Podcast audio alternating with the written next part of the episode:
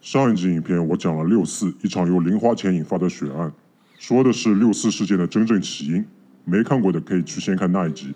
那么今天我们接下去说，一九八九年四月十五日，胡耀邦挂掉了。于是损失了零花钱的学生们都跑去天安门悼念胡耀邦，为胡耀邦喊冤。这个所谓的悼念活动持续了一个礼拜。那么问题来了，当初胡耀邦被邓小平打下去的时候，有人来围堵天安门挺胡耀邦，替他喊冤吗？没有。现在他挂了，学生们就一瞬间都变成了正义的化身。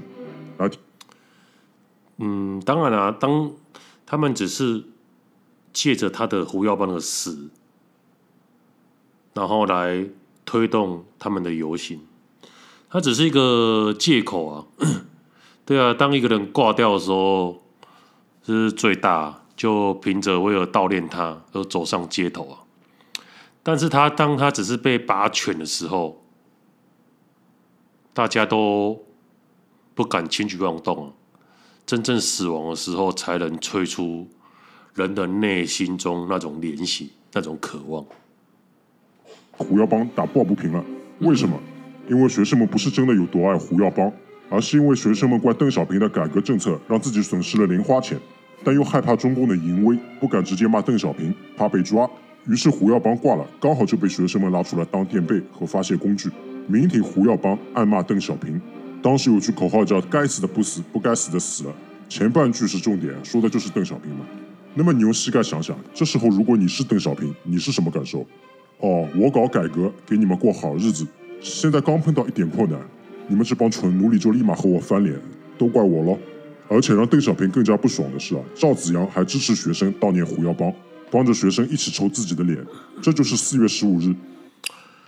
这边有些人或许会比较觉得赵紫阳很可怜，他只是一个站在学生方面的想要改革的领导者。但是其实，如果深入的去挖掘，当时候赵紫阳虽然是中共名目上的领导人，但是实际在掌握权力的、掌握军队的还是邓小平。或者说呢，邓赵子阳是想要借着学生之手来彻底铲除邓小平的势力。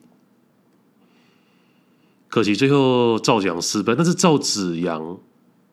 名目上是为了这样打倒邓小平，然后巩固自己的地位，但是他其实更让人敬佩的是，他到死为止都没有承认他的错误，所以他一直被，诶，比如说怎么样，一直被幽禁起来，一直被禁止出家门，或者是囚禁在一个地方，然后到死为止，他都没有出过门。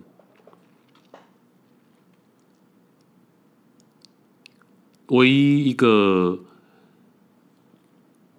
中共领导人可以是唯一性的，就是不承认自己的错误。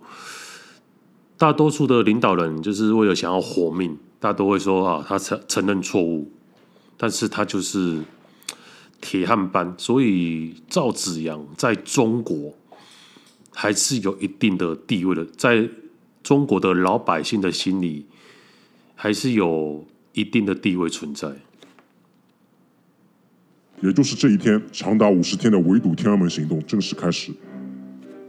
到四月十八日，学生们联名写了一封请愿书，写的什么呢？无非就是政府必须给我们这个那个权利啊，要大大增加教育经费，提高学生待遇等等。说白了一句话，中共要给我们权力和钱来弥补我们的零用钱。写完请愿书后，交给中共各个部门。然后学生们从当天晚上开始围堵新华门，等待中共的答复。参与人数将近一万。等待期间，学生们三次冲击新华门，都被警卫挡下。新华门是什么地方？是中共最高的权力机构。你暴力闯入，中共完全可以把所有人都击毙。学生们也意识到了这一点，所以开始静坐。但到了十九号晚上还没有答复，学生们就坐不住了，要讨个说法。当时警察组成了人墙，阻挡人群。我们有一说一啊，前排的学生其实也很克制的，但后排的人唯恐天下不乱，不断往前推。冲啊！冲啊！不想死！冲啊！哇哈哈！冲啊！四月二十号凌晨，中共一再警告无效后，出动武警过来清场。学生们平时又不锻炼身体，全都是站一站。站一站，武警连武器都不需要，就把学生空手夺白刃，称之为“四二零惨案”。事后，学生指控有武警在混乱中左右出击，一只手暴打男生，另一只咸猪手伸出来在女生身上乱摸。哦哦，乱摸，是绝对相信的，因为毕竟武警不可能都像你一样正直。当时一些女生被摸急了，就喊出了“打倒共产党，打倒共产党”，邓小平下台。啊，这我也是能理解的。你们这帮武警也不照照镜子啊，一群土鳖，别人当然不愿意给你们摸。如果都像我一样玉树临风，那女生们的反应完全就不一样。我好像说错重点了。没有，这才是重点。天狗真是够帅的，好想天狗哦。啊，重点是在邓小平和陈云看来，阿乌卵们居然胆敢喊着打倒共产党，硬闯最高权力机关，这就等同于造反嘛！不给一点 color CC 是不行的。颜色小巧。四月二十二日，也就是胡耀邦葬礼当天。就是在这一天，整个六四事件最讽刺的一幕出现了。三名学生代表跪在人民大会堂台阶上，长跪请愿。哎，你嘴上口口声声喊着民主自由，人民是国家的主人。既然你把自己当主子，那你跪个卵啊！你一边以主人自居，一边用实际行动完美演绎着奴才两个字。所以有时候你不要怪别人看不起你们，是你们自己做出来的事情本身就不配得到尊重。所以说奴性早已深深刻进了中国人的基因。无论表面上你再怎么伪装，只要一个不留神，就会暴露出骨子里的奴才属性。那么这时候李鹏的内心独白也是显而易见的。啊，这种事情本来就应该归我国务院管。哦，你们先前居然无视我李鹏，直接跳过国务院，跑去围堵新华门，被人揍出来了，现在才来找我李鹏。你们把我当什么垃圾桶啊？还下跪？傻逼！你们这帮怂样，傻逼！当主子。四月二十六日，在邓小平的指示下。官媒把这次学生围堵天安门行动定性为动乱，惨了，这就是著名的四二六社论。这代表什么？代表党内已经决定使用强硬手段了。那么这时候中央政治局已经被彻底架空了，变成了摆设，实际完全由大 boss 说了算。邓小平之所以放出四二六社论，他也是有阴谋的，就是要故意激怒学生，把事情搞搞大，这样才有借口废掉赵子阳。果然，学生一看官媒说自己动乱，怒气值直线飙升，行为变得更加激进。为什么？因为一旦背上这个名声，自己的前途就毁了。邓小平挖了个坑。呃，六四天安门过后，平息这种动乱以后，那些参与的学生，他们都过得很惨。就算回到学校取得文凭，毕业后，甚至有些学校根本不让你毕业，只是把你不给你学业了。就算有毕业的，得到文凭，他也找不到工作了。学生们立马自己跳进去，没办法，你人傻就注定被人当枪使啊！这个世界就是这样的。我们平心而论啊，中共说学生动乱，有没有说错？什么是动乱？就是人为导致社会骚动变乱。你围堵天安门，导致交通瘫痪，连京广线都停了，社会秩序严重混乱，还暴力冲击政府最高机构新华门，外加你素质。这时候堪称有一百万的全国的大学生。及人民到达天安门广场，各地人都前来，恐怖啊！海底留下海量的垃圾，硬生生把天安门广场变成了天安门垃圾场。说你动乱，确实一点点也没有冤枉你啊！而且就光凭冲击新华门这一点，说你是暴乱都绰绰有余啊！不信你现在可以去试试看，硬闯拜登办公室，你看看是什么后果。五月三日，赵子阳出来支持学生。很明显，这时候啊，赵子阳已经彻底和邓小平翻脸了。学生们一看，哇，赵子阳好爱我们耶，果然是我们人民的好领导。赵子阳和邓小平一样，他也是有阴谋的。所以成年人的世界，尤其是政治界，根本不是你们学生那幼稚的头脑可以理解的。赵子阳在邓小平背后捅刀子已经不是一天两天了。因为篇幅关系，这里我就不展开说了。刀子。最近我会单独录个会员影片说。是哟。到了五月十三日，由于之前赵子阳的讲话。之后我们再来看会员，我再加入，再看看那会员讲什么。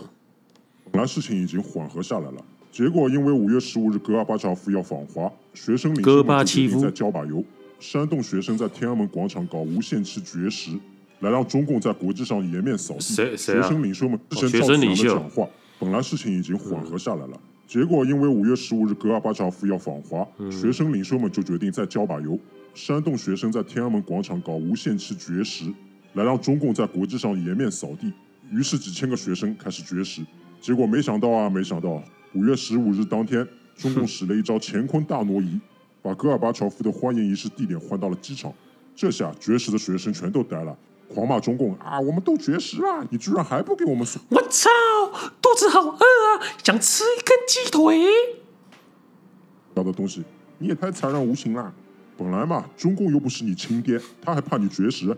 你设身处地想想，假如现在你看到大街上有个不认识的人躺在那里绝食，你能怎么办？只能让他自生自灭喽。你总不见得拿根钢管硬把吃的捅进他的肚子里。很多学生还躲起来偷偷吃东西，其中就包括学生领袖之一的吴尔开西。他在偷吃炒饭和面条的时候被人现场抓包，从此他在江湖上就多了个名号，叫吴尔开饭。开饭呐！然后你们再看看他绝食五天后，那中气十足，一言不合就要开干的气势，不错，哪里有绝食了五天的样子？魅力。吴尔开饭一边骂中共对人民撒谎，一边对自己手下的学生撒谎，这就是聪明人。五月十八日，中共小 boss 之一的李鹏 终于出来和学生代表对话了。下面我给你们放一段现场画面，让你们开开眼。来来，开开眼，来来来。而且广场上的现在的趋势，我想您是知道的。再再继续下去的话，可能就不是我们这些人在这里跟你谈了。李总理，我觉得可能话有点严重。您想一下，广场上如果要是有一点过，有一有一位同学如果。我就不愿意多说了。即使您就算是把我们在这里，我的体无完肤也毫无用处。广场上现在，广场上现在的情况是，并不是少数服从多数的情况，而是百分之九十九点九服从百分之零点一。如果有一个同学不离开广场，我相信广场上这些几千名同学也不会离开。已经说得很清楚了，刚才他们离开这里的条件我已经说得很清楚了。只有这一种可能性，这是客观现实、客观事实。我们如果广场上有一个人不离开，还在继续绝食的话，我们就很难保证剩下的几千人不离开。而且，关于红十字会这个问题，我相信，我想请李总理以及在座还有领导同志们考虑一下这个问题的可行性。而且现在李总理，那么我再说一遍刚才说的话。咱们不要纠缠，这也是我们的意见。迅速答复我们的条件，因为广场上同学正在挨饿。如果再不行，再还在这个问题上纠缠的话，那么我们认为政府毫无毫无解决问题的诚意。那么我们这些代表没有必要在这里再做下去了。把那天学生代表的要求总结成一句话，就是你中共先承认我们不是动乱，然后把你们的权力交给我们，否则我们几十万人就继续在广场上围堵你，看你能奈我何。这就是当时的局势啊。学生代表的态度很明确，你中共要么妥协，要么我们逼你妥协。李鹏一看，哦，搞了半天你们提交的不是请愿书，而是恐吓书！就凭你们这个态度啊，那还谈个鸟啊？邓小平是什么人啊？他是从死人堆里爬出来的，是经过修罗场历练的。邓小平这个人很厉害，就是很厉害，就是他那时候。被毛泽东就是文化大革命的时候，文化大革命的时候，其实是毛泽东为了挽回权力所发动的一场运动。他目的就是要打倒那时候实际的掌权人，因为那时候毛泽东因为大跃进啊，还有大饥荒啊，已经在党内中央丧失他的权力了，而真正的权力渐渐的移转到。应该说，那时候真正的权力是掌握在，诶，掌握在谁啊？哦，掌握在刘少奇跟邓小平的手上。然后毛泽东就让刘少奇死，然后让邓小平留下来。因为刘少刘刘少奇跟邓小平都是毛泽东带出来的人啊，他们在延安的时候。就被毛泽东拉拔了，然后以为他们两个是忠心耿耿的，没想到建国以后，他们两个羽翼渐丰，想要取代他，然后他不逼不得已啊，只好发动哎文革啊，把刘少奇把刘少奇逼下来啊，然后留了邓小平这部活棋，因为他知道要统治这么大的中国，还是需要有一个人人。啊，两个人忍之一，一个刘少刘刘少奇已经被他杀杀鸡儆猴干掉了，然后要做榜样给邓小平看，说你要乖乖的，乖乖听我的话，总有一天我还会恢复你的权利。没想到这么一等就是十年。他这十年呢，经历了很多事情。邓小平的大儿子因为文化大革命会批斗嘛，就被从他们同学就是叫邓小平，他的儿子批斗邓小平，然后他儿子不要，就被从楼上丢下来，然后脚都摔断了，坐轮椅。啊，邓小平看到了还是没有动怒，就是一直一直在累积他的能量，然后甚至他被囚禁在一个。类似三合院里啊，然后他每天还是不停的在他那小小的三合院里面在做运动，因为他知道总有一天他要保持他的这样的体力，总有一天他还是可以付出的。这个人还蛮坚韧的，坚毅不拔嘞。此人队里爬出来的，是经过修罗场历练的。凭你一群没有断奶的学生也想恐吓他，那他还混个鸟啊！所以邓小平的态度也很明确，要么你们自己回去。要么我动手送你们一程。于是邓小平说了一句：“死两百人换中国二十年和平。”少数人，那我怎么记得他是说死一万人换二十年和平呢？学士的同学作为人质，不得不采取果断的、坚决的措施来制止这一场动乱。很多人以为邓小平出动军队是被李鹏和杨尚昆给忽悠的。这简直就是搞笑！邓小平这老家伙耳目遍布朝野，他会被忽悠？开什么国际玩笑？五月十九日凌晨，赵子阳再次出来对学生讲话。赵子阳的言下之意就是：你们不要那么幼稚，凡事不是你们想的那么简单的，要懂得见好就收。现在大佬们已经准备办你们了，就凭你们这帮没用的嗷呜卵，还不是白白送死吗？赵子阳一出来说，学生当中就出现了两种观点：一部分学生认为不达目的誓不罢休。另一部分头脑清醒的学生认为差不多了，然后他们就回到学校上课了。于是学生组织的头目们就不高兴了，组织纠察队封锁教学楼，不许这部分学生回去上课。一边嘴里喊着民主自由，一边组织纠察队打击和自己意见不一致的人，还不准别人拍照。一边打着正义的旗号反对独裁，一边对别人，感觉天狗这个。诶，立场有点偏颇了啊！当然啦、你那个学生要号召一个活动，当然是要要少许有独裁啊！都太民主的话，全部都跑回去了、而且我发觉天狗好像一直在批评江泽民，然后在批评邓小平，但是他就是没有批评习近平。然后现在他做这个事情，好像视频啊，他们说视频，我们说影片呢、啊，好像试图为六四天安门做平反。我觉得他的带风向太明显了，不得不怀疑他真的是中共现在当权所派出来在 YouTube 上面要来洗白中共的。刚刚刚开始还没有发现，因为刚开始他觉得，哎，他会批评共产党啊，他会批评批批评江泽民啊，也会批评邓小平啊，那应该他是反共的，但是。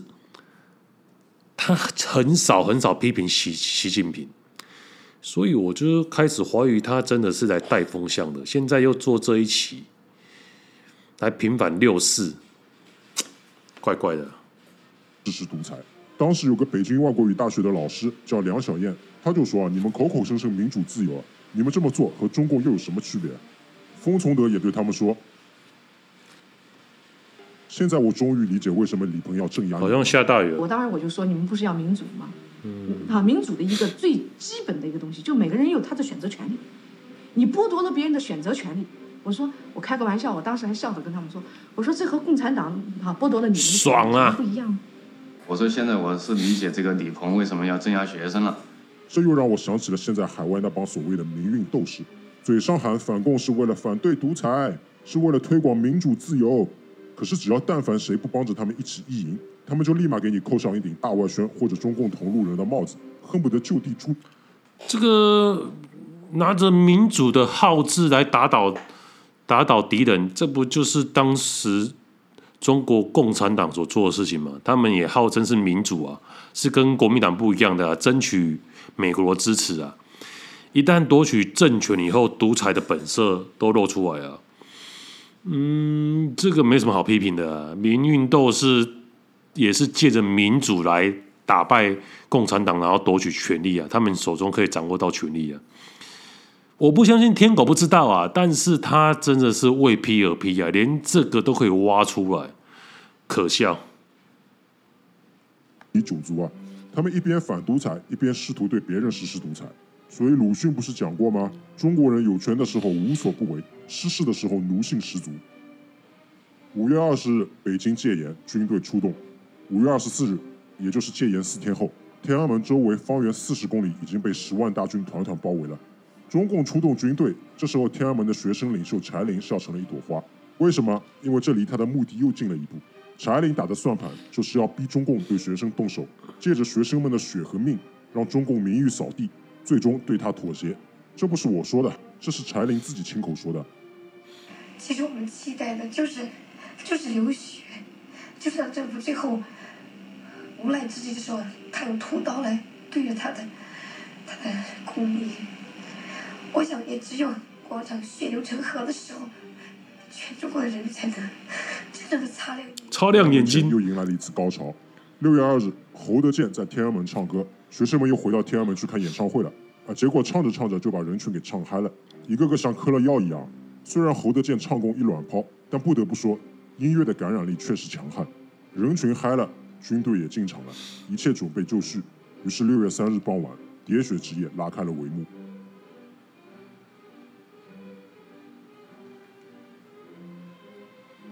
首先要说明啊，所谓的六四天安门广场屠杀是不存在的，这是当时在场的人都能证明的，包括侯德健。很多人说广场上曾经有这个两千人被打死，或者是几百人被打死。嗯，在广场上有坦克这个碾压这个学生的这个撤退的人群等等。那么我必须强调，这些事情我没有看见。那么我不知道别人在哪里看见的。我是六点半还在广场上，我。一点都没有看见，我一直在想，说我们是不是需要用谎言去打击那些说谎的敌人？难道事实还不够有力吗？这点后来维基解密也证实过，六四当天天安门广场根本没有流血冲突，并且美国政府……那要看看侯德健他现在人在哪？是在国内还是国外？他在国外讲，我觉得可信度很高；如果他在国内讲这句话，我根本不用采信。而且如果没有屠杀的话，为什么中共每到六四的时候都要这么大的动作隐藏所有的资料？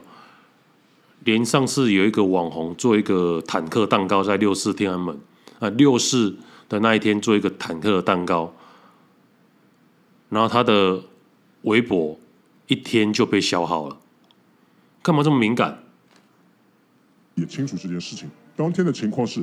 军队向天安门广场推进，学生们一看怂了，最后经过侯德健那几个人的开导，大家和平退场，临走还不忘一言一句：“胜利还是我们的，会回来的，会回来的。”那天真正发生大规模流血冲突的地方在天安门广场之外，尤其是在距离天安门广场七公里的木樨地。那么中共军队和集会人群究竟是谁先动手的？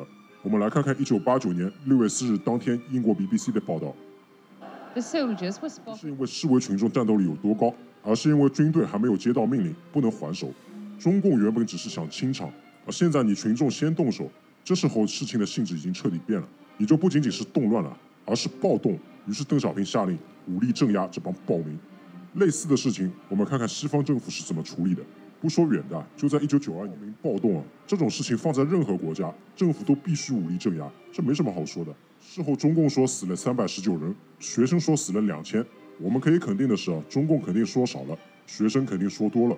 我们以第三方的视角平心而论，站在学生的立场，不肯走也不是不能理解，因为你一旦回去了，中共之后肯定不会给你任何的回复，你是不可能得到你所要的东西的，这是绝对的。为了自己的利益冒一下险也可以理解。而站在中共的立场，我是一上来就出兵镇压你吗？没有给你机会走吗？不是，从四月十五日到六月三日。整整五十天时间，一而再，再而三，好言相劝让你们走，你们自己想被揍，那就不要怪我不客气了。这里的关键点就是学生对邓小平的严重误判，以为即使军队来了也不敢拿他们怎么样，以为自己是弱者就能为所欲为。最后中共清场的时候啊，你们自己还先动手打共军，先下手为强本身没有什么错，但前提是你要打赢啊。哦，结果你自己先动手又打不过别人，被别人一顿胖揍，那你怪谁？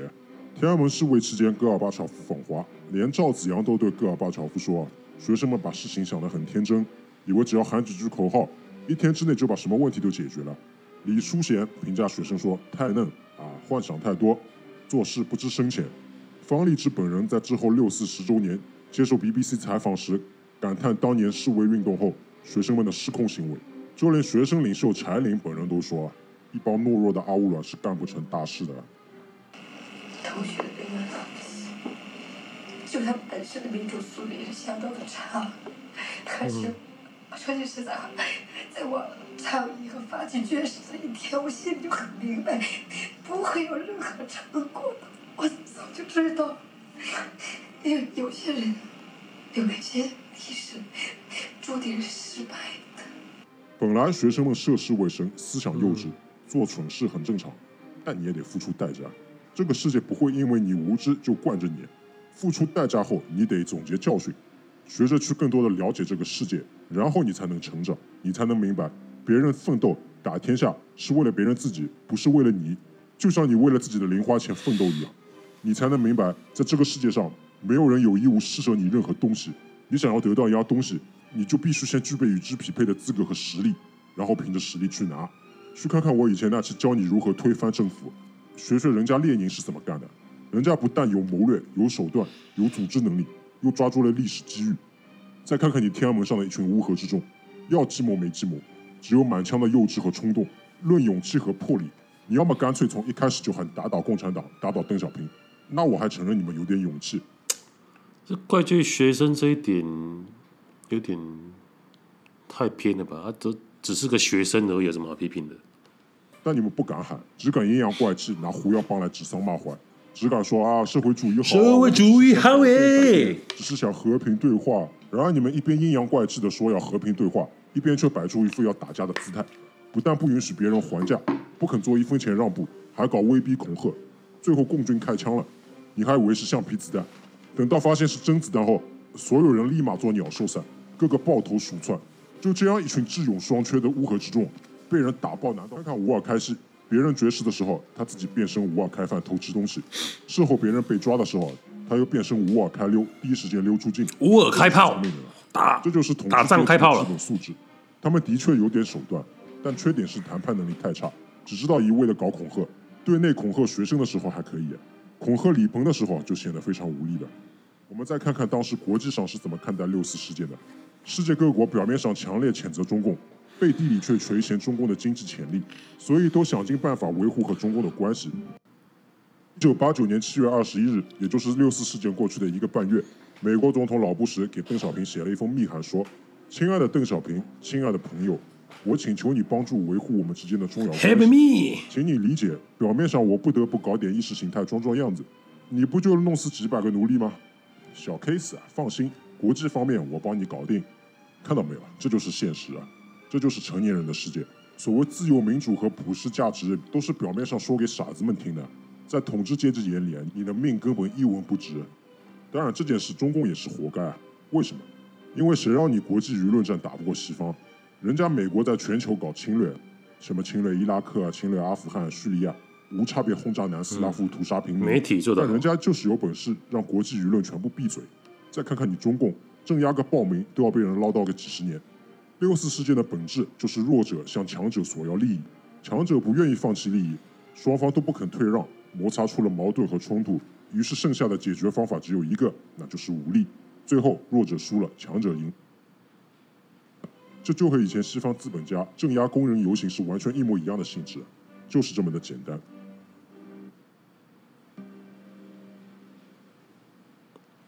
确实，以上是 十九分钟的公开版。